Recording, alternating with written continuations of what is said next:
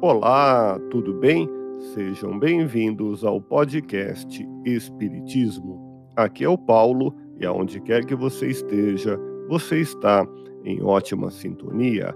Parábolas que Jesus contou. A quarta parábola, contada por Jesus à beira do lago de Genezaré, é de grande significado. Nesta pequena parábola do fermento, Jesus nos indica o poder de transformação que existe nas ideias.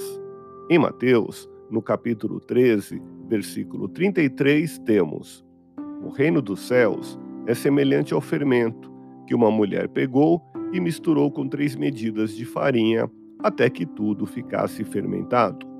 Você já percebeu as formidáveis transformações químicas que o fermento produz na massa que o recebe?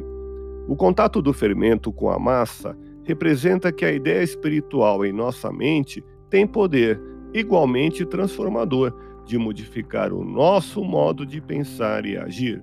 Em tudo o que pensamos e fazemos, estamos buscando ou recebendo o poderoso fermento das ideias espirituais, seja através de palavras, sons, imagens, livro ou podcast.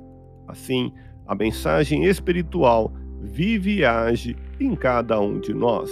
Por isso, a importância de comunicar a alguém ideias edificantes que promovam a transformação interior, ou seja, a reforma íntima, a semelhança da fermentação de outras massas, alimentando a massa humana, isto é, o grupo social, com a mensagem do Cristo. Ouça podcast Espiritismo.